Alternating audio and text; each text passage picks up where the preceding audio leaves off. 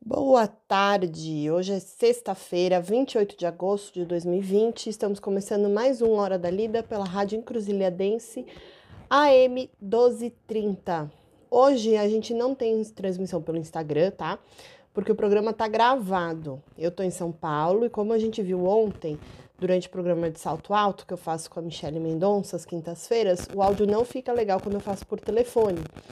E nós aqui da rádio, como prezamos muito pela qualidade do que a gente passa para vocês, a gente decidiu fazer o programa hoje gravado. Então, Hora da Lida está gravado, não é ao vivo, tá bom? Na semana que vem, se Deus quiser, já estarei de volta e vou fazer o programa ao vivo aí com vocês. Bom, para começar hoje o dia, hoje é dia do avicultor. Parabéns aos profissionais todos que trabalham com aves e com produtos relacionados, ovos, etc. O Brasil é o segundo maior produtor de aves do mundo, com cerca de 13 milhões de toneladas, e o maior exportador mundial de frango, com quase 4 milhões de toneladas exportadas aí. Em entrevista para o portal noticiasagrícolas.com.br na internet, a zootecnista Paola Rueda diz que o bem-estar animal, é, o bem-estar dos animais é a chave para os próximos anos ainda mais com as novas gerações, que a gente vem falando aí, né? Estão sempre ligados no que estão consumindo e tudo mais. E ela diz aqui: podemos perder mercados mais exigentes em termos de bem-estar se as adequações não forem feitas. Por exemplo, a Tailândia, que mudou boa parte do seu sistema de criação para atender países europeus que antes eram nossos compradores. Então a gente acabou perdendo aí vários mercados porque a Tailândia se é, se antecipou, né? E é isso que a gente fala aqui sempre, né, gente? Como cada vez mais o consumidor e, consequentemente, os mercados, né, que vão atender esses consumidores, estão preocupados com o que consomem, com a origem, a forma da produção, dos tratamentos. E mesmo o pequeno produtor, se estiver de olho nisso, já se preparar, vai ter uma grande vantagem no pós-pandemia aí. E a parte boa é que quando você é pequeno, né, quanto menores, mais fácil e menos custoso é de se adaptar a esses novos cenários aí. Então, é, fica de novo essa dica aí de prestar sempre atenção na rastreabilidade, mostrar para o consumidor de onde vem e como é importante, cada vez mais importante, o bem-estar animal e a sustentabilidade, né, que a gente sempre fala aí nos nossos programas. E olha que legal, buscando informações para o nosso programa hoje, eu me deparei com um site da Embrapa Clima Temperado, que em parceria com outras instituições públicas e privadas, eles fazem pesquisas e ações de desenvolvimento nas áreas da avicultura colonial e avicultura orgânica, que é muito a nossa realidade aqui, né? Então, se você entrar lá no link www.embrapa.com, clima temperado, aí vai em projetos avicultura colonial. Lá vocês encontram vários materiais publicados para baixar. Ainda tem vídeos também sobre o tema de boas práticas animais. Tem, uh, tem materiais para baixar que é boas práticas na produção de frango, criação de galinhas em sistema de subsistência, produção de ovos. Tem um monte de coisa lá para baixar. Então é bem interessante. Aí fica de novo nosso parabéns aos avicultores no dia de hoje, 28 de agosto. E vamos às notícias então da semana de hoje. As entidades de criação de cavalo fundaram um Instituto Nacional para fortalecer o setor, o IBEC. É formado por 10 associações nacionais de raça, mais 12 de modalidade esportiva e 4 de atividades correlatas, né? Que são as atividades que têm a ver né, com o mundo da, dos equinos, aí, dos cavalos. De acordo com os dados de 2016 do Ministério da Agricultura, o setor gerou mais de 3 milhões de empregos e movimenta 16 bilhões de reais ao ano. Então, e aí eles se juntaram aí várias associações nacionais e tal, e outras é, associações se juntaram criando um instituto nacional aí que vai fortalecer o setor, bem legal. E o clima, gente, começou a chover, né, nas encruzilhadas.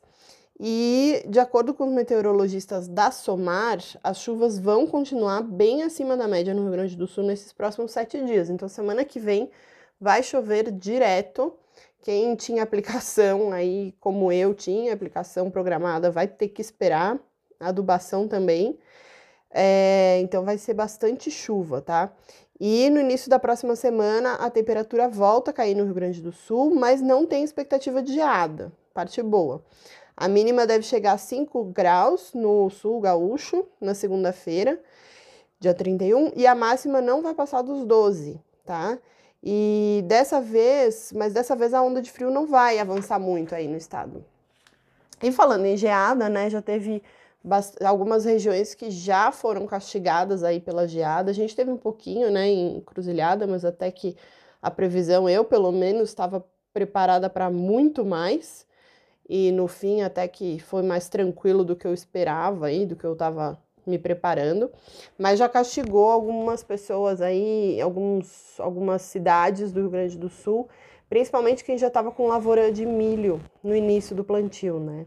É, segundo a Emater do Rio Grande do Sul, nas áreas em início de desenvolvimento, quando a gema ainda está embaixo do solo e teve, obviamente, né, então o solo protegeu, não teve tanto é, problema com a geada e com o granizo, né? Porque encruzilhada não teve, mas lá em Pantano, Rio Pardo, nossa, foi uma super chuva de granizo semana passada, né?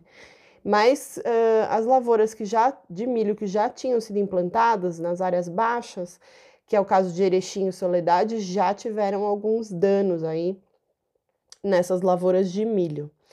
E a previsão do tempo, mais avançada ainda, segundo a SOMAR, é, mais avançada eu digo de tempo, é que o estado ele vai ficar dentro da média de chuvas no, no, nos trimestres de setembro, outubro e novembro, mas dezembro, janeiro e fevereiro vai ser seco de novo tá? Já existe aí uma previsão de que a gente vai ter as chuvas abaixo do esperado de novo. E então é importante ter cautela, principalmente o arroz, né? Para cuidar aí. Não, bom, a gente até tem arroz sim, em algumas áreas, não é o nosso forte, mas para todos, né? Para soja, para o milho, para todo mundo aí. A, a falta de chuva o ano passado já castigou muito e é bom ter cautela aí, porque deve ser um verão muito seco de novo, tá bom? Uh, o boi gordo, a gente está aí numa, num recorde histórico.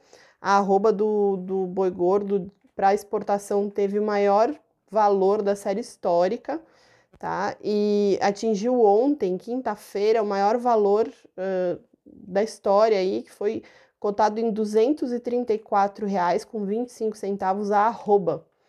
Então, estamos aí numa, numa super recorde aí do boi gordo, né? E uma notícia importante para o produtor rural é, é a questão de, da reforma tributária, né? Às vezes a gente vê esse monte de reforma, reforma da Previdência e tudo mais, e fica pensando, ah, não tem nada a ver comigo, isso não me, não, não me condiz, né? Mas condiz sim, a reforma tributária, ela vem pensando aí, é, existe uma, um planejamento de tributar o produtor rural, pessoa física, tá? E aí os representantes do CNA, que é a Confederação de Agricultura e Pecuária do Brasil, é, participou da audiência da comissão mista no Congresso Nacional, que discute essa reforma é, essa semana, e, e que tornaria, então, o produtor rural pessoa física contribuinte também. E o que, eles, o que o CNA defende é que sim, que essa reforma ela tem que realmente acontecer, mas uh, o produtor rural não pode ser onerado mais uma vez com uma somatória de tributos, até porque eles são tributos que são muito complicados e, e complexos aí, um se, se, sobrepõe ao outro. E aí, segundo o representante que, que participou dessa comissão, né, o Roberto Brant, ele disse que 98% dos produtores brasileiros são pessoas físicas. E segundo o censo agropecuário de 2017, uh, bom, esse dado de, do, do, do censo agropecuário de 2017, tá? 98% dos produtores brasileiros são pessoas físicas, ou seja, são pequenos produtores. E, e tornar eles contribuintes vai inviabilizar, inviabilizar que muita produção aconteça, principalmente para os pequenos e os médios, né?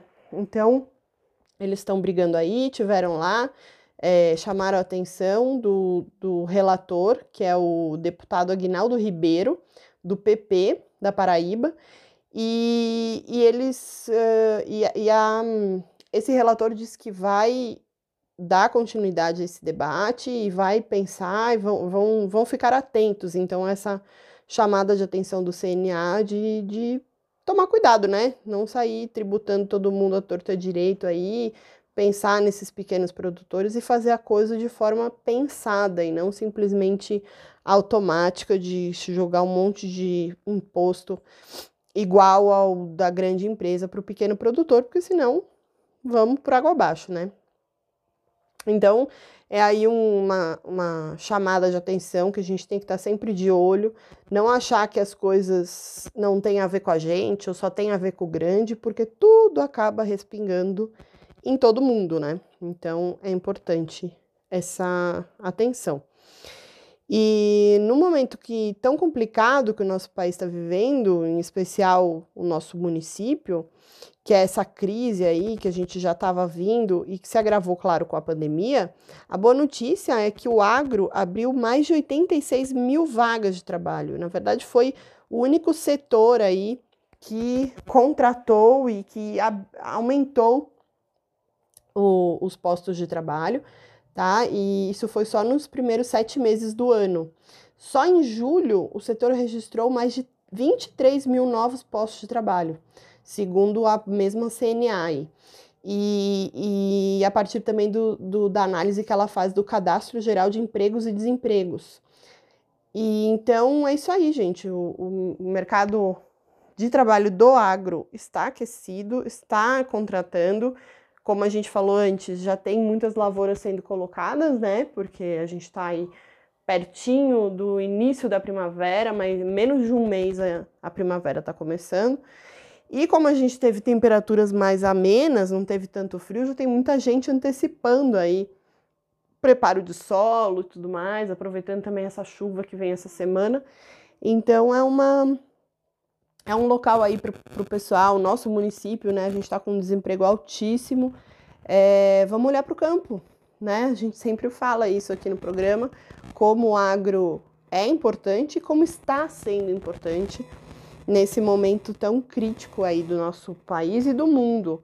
Então, é importante a gente ficar de olho e para quem está procurando emprego, tá aí uma opção. Os principais segmentos que mais abriram vagas em julho foram a produção de lavouras temporárias, que é o que eu acabei de dizer aí, né? Então, é, arroz, preparação, né? O preparo do solo de arroz, soja, milho, uh, etc.